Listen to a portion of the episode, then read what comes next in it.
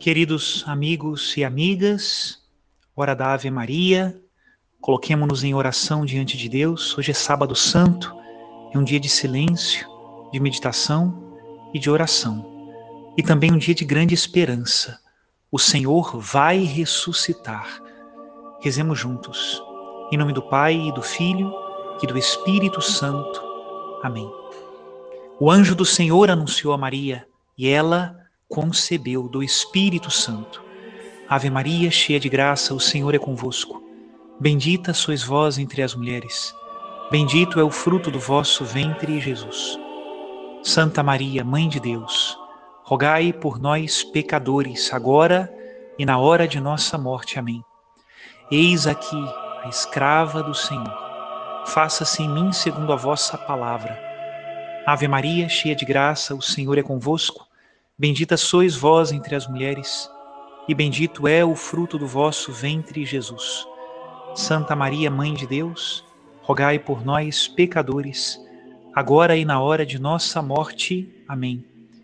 E o Verbo de Deus se fez carne e habitou entre nós.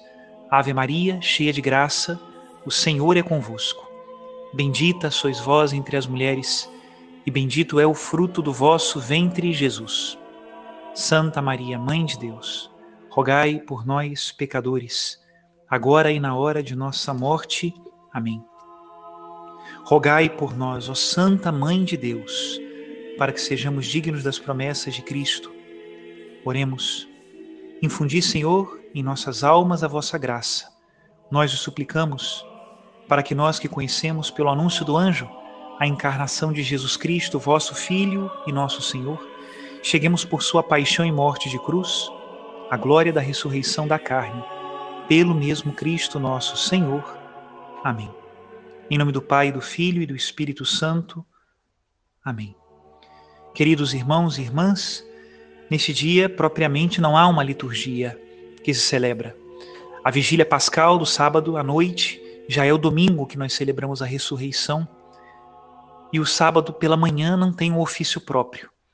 Nós recordamos neste dia a descida de Jesus aos infernos, ou, como nós dizemos no nosso creio em português, a mansão dos mortos, onde ele foi libertar os justos que ali esperavam o Messias, a libertação de Israel.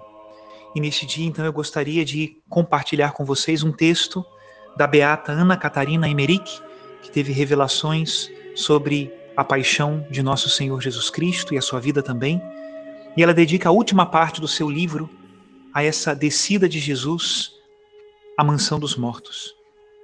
E vale a pena que nós leiamos este relato para rezarmos melhor neste dia, termos mais imagens e meditações que nos ajudam a entender este grande mistério.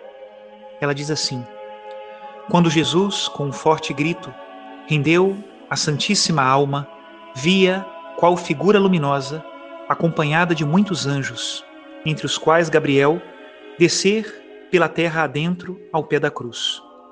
Vi, porém, que a divindade lhe ficou unida tanto à alma como também ao corpo pregado na cruz. Não sei explicar o modo pelo qual se passou. Vi o lugar aonde se dirigiu a alma de Jesus. Era dividido em três partes, parecendo três mundos, e eu tinha a sensação de que tinha forma redonda e que cada um estava separado do outro por uma esfera. Antes de chegar ao limbo, havia um lugar claro, e por assim dizer, mais verdejante e alegre. Era o lugar em que vejo sempre entrarem as almas remidas do purgatório antes de serem levadas ao céu. O limbo, onde se achavam os que esperavam a redenção, estava cercado de uma esfera cinzenta, nebulosa e dividido em vários círculos. Nosso Senhor, conduzido pelos anjos como em triunfo, entrou por entre dois desses círculos, dos quais o esquerdo encerrava os patriarcas até Abraão e o direito as almas de Abraão até João Batista. Jesus penetrou por entre os dois. Eles, porém, ainda não o conheciam, mas estavam todos cheios de alegria e desejo. Foi como se dilatassem esses desertos da saudade angustiosa, como se ali entrassem o ar, a luz, o orvalho da redenção. Tudo se deu rapidamente, como o sopro de um vento. Jesus penetrou através dos dois círculos, até um lugar cercado de brumas, onde se achavam Adão e Eva, nossos primeiros pais. Falou-lhes e adoraram-no com indizível felicidade. O cortejo do Senhor, ao qual se juntou o primeiro casal humano, dirigiu-se então à esquerda, ao limbo dos patriarcas que tinham vivido antes de Abraão. Era uma espécie de purgatório, pois entre eles se movia aqui e ali maus espíritos que atormentavam e inquietavam algumas dessas almas de muitas maneiras. Os anjos bateram e mandaram que abrissem, pois havia lá uma entrada, uma espécie de porta, que estava fechada. Os anjos anunciaram a vinda do Senhor. Parecia-me ouvi-los exclamar: Abri as portas. Jesus entrou triunfalmente. Os espíritos maus retiraram-se e gritaram: Que tens conosco? Que queres fazer de nós? Queres crucificar-nos também? Os anjos, porém, amarraram-nos e empurraram-nos para diante. Essas almas sabiam pouco de Jesus, tinham só uma ideia obscura do Salvador. Jesus anunciou-lhes a redenção e lhes cantaram louvores. Dirigiu-se então a alma do Senhor ao espaço à direita, ao verdadeiro limbo, em frente ao qual se encontrou com a alma do bom ladrão, conduzida por anjos ao seio de Abraão, e com o mau ladrão, que cercado de espinhos maus foi precipitada no inferno. A alma de Jesus dirigiu-lhes algumas palavras e entrou então no seio de Abraão, acompanhada dos anjos, das almas remidas e dos demônios expulsos. Esse lugar parecia-me situado um pouco mais alto. Era como se se subisse do subterrâneo de uma igreja à igreja superior. Os demônios amarrados quiseram resistir, não queriam passar, mas foram levados à força pelos anjos. Neste lugar estavam todos os santos israelitas, à esquerda os patriarcas, Moisés, os juízes, os reis, à direita os profetas e todos os antepassados e parentes de Jesus, até Joaquim, Ana, José, Zacarias, Isabel e João. Nesse lugar não havia nenhum mau espírito, nem tormento algum, a não ser o desejo ansioso da redenção que se realizara, enfim. Indizível delícia e felicidade enchia todas as almas, que saudavam e adoravam o Salvador. Os demônios amarrados foram obrigados a confessar sua humilhação diante delas. Muitas dessas almas foram enviadas à terra para entrar nos respectivos corpos e dar testemunho do Senhor. Foi nesse momento que tantos mortos saíram dos sepulcros em Jerusalém. Apareciam como cadáveres ambulantes, depositando depois novamente os corpos, como mensageiro da justiça deposita o manto oficial, depois de ter cumprido as ordens do superior. Vi depois o cortejo triunfal do Salvador entrar em uma esfera mais baixa, uma espécie de lugar de purificação, onde se achavam piedosos pagãos que tinham tido um pressentimento da verdade e o desejo de conhecê-la. Havia entre eles espíritos maus, porque tinham ídolos. Vi os espíritos malignos forçados a confessar o embuste e as almas adorarem o Senhor com alegria tocante. Os demônios desse lugar foram também amarrados e levados no cortejo. Assim viu o Salvador passar triunfalmente, com grande velocidade, por vários lugares onde estavam almas encerradas, libertando-as e fazendo ainda muitas outras coisas. Mas, no meu estado de miséria, não posso contar tudo. Por fim, o vi aproximar-se com um ar severo do centro do abismo, do inferno, que me apareceu sob a forma de um imenso edifício horrível, formado de negros rochedos, de brilho metálico, cuja entrada tinha enormes portas terríveis, fechadas com fechaduras e ferrolhos que causavam medo. Ouviam-se uivos de desespero e gritos de tormento. Abriram-se as portas e apareceu um mundo hediondo e tenebroso. É-me impossível contar tudo quanto me foi mostrado. São coisas demais e não as posso relatar em boa ordem. Também me sinto tão doente e quando falo dessas coisas elas se me apresentam novamente diante dos olhos e só o aspecto já é suficiente para nos fazer morrer.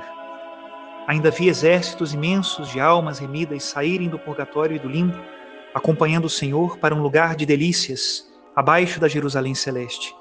Foi lá que vi também, há algum tempo, um amigo falecido. A alma do bom ladrão foi também conduzida para lá e viu assim o Senhor no paraíso, conforme a promessa. Vi que nesse lugar foram preparados banquetes de alegria e conforto como os tenho visto já muitas vezes em visões consoladoras.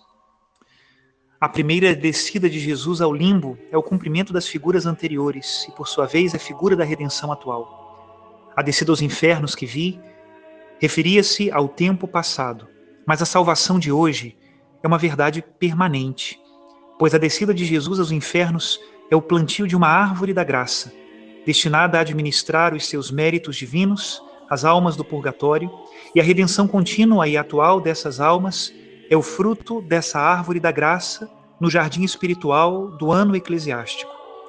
A igreja militante deve cuidar dessa árvore, colher-lhe os frutos, para os otorgar à igreja padecente, porque essa nada pode fazer em próprio proveito. Eis que se dá em todos os merecimentos de nosso Senhor. É preciso cooperar para ter parte neles. Devemos comer o pão ganho com o suor de nosso rosto tudo quanto Jesus fez por nós no tempo dá frutos eternos, mas devemos cultivá-los e colhê-los no tempo, para poder gozá-los na eternidade. A igreja é como um bom pai de família. O ano eclesiástico é o jardim mais perfeito, com todos os frutos eternos no tempo. Em um ano tem bastante de tudo e para todos. Ai dos jardineiros preguiçosos e infiéis, que deixam perder uma graça, que poderia curar o enfermo, fortalecer um fraco, saciar um faminto. No dia do juízo, terão de dar conta até do menor pezinho de erva que não cultivaram. Até aqui a citação de Ana Catarina Emerick, que essa citação nos ajude a entender a importância e a seriedade do tempo presente, onde nós plantamos e colhemos frutos de graça para o bem dos nossos irmãos. Que Deus abençoe a todos, que nos faça sempre mais fiéis que nós lavemos os pés uns dos outros, é a mensagem da Quinta-feira Santa, que nós demos também da nossa vida pelos nossos irmãos, é a mensagem da sexta-feira, e hoje no sábado, que nós sejamos perseverantes e cuidadosos no cultivo das muitas graças que o Senhor nos conseguiu pela sua paixão. Que Ele abençoe a todos em nome do Pai, do Filho e do Espírito Santo. Amém.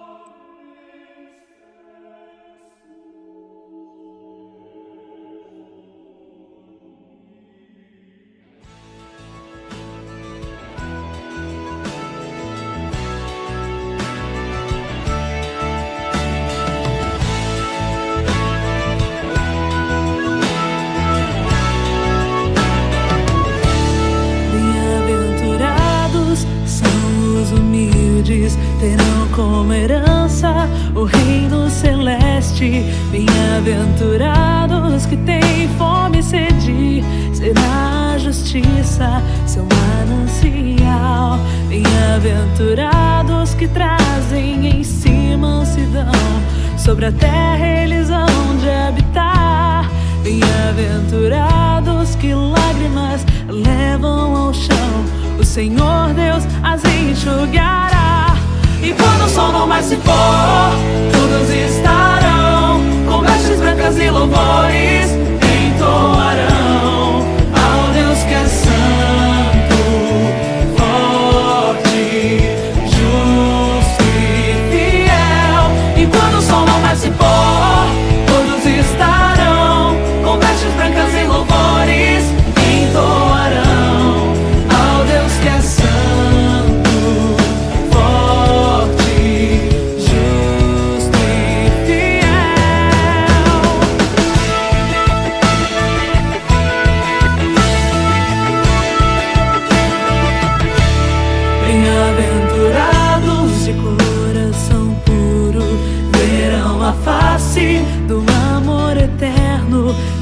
Bem-aventurados que são piedosos, pois a piedade irão alcançar. Bem-aventurados que sofrem a perseguição, nas injúrias permanecem fiéis, porque será grande o seu júbilo e fim não terá.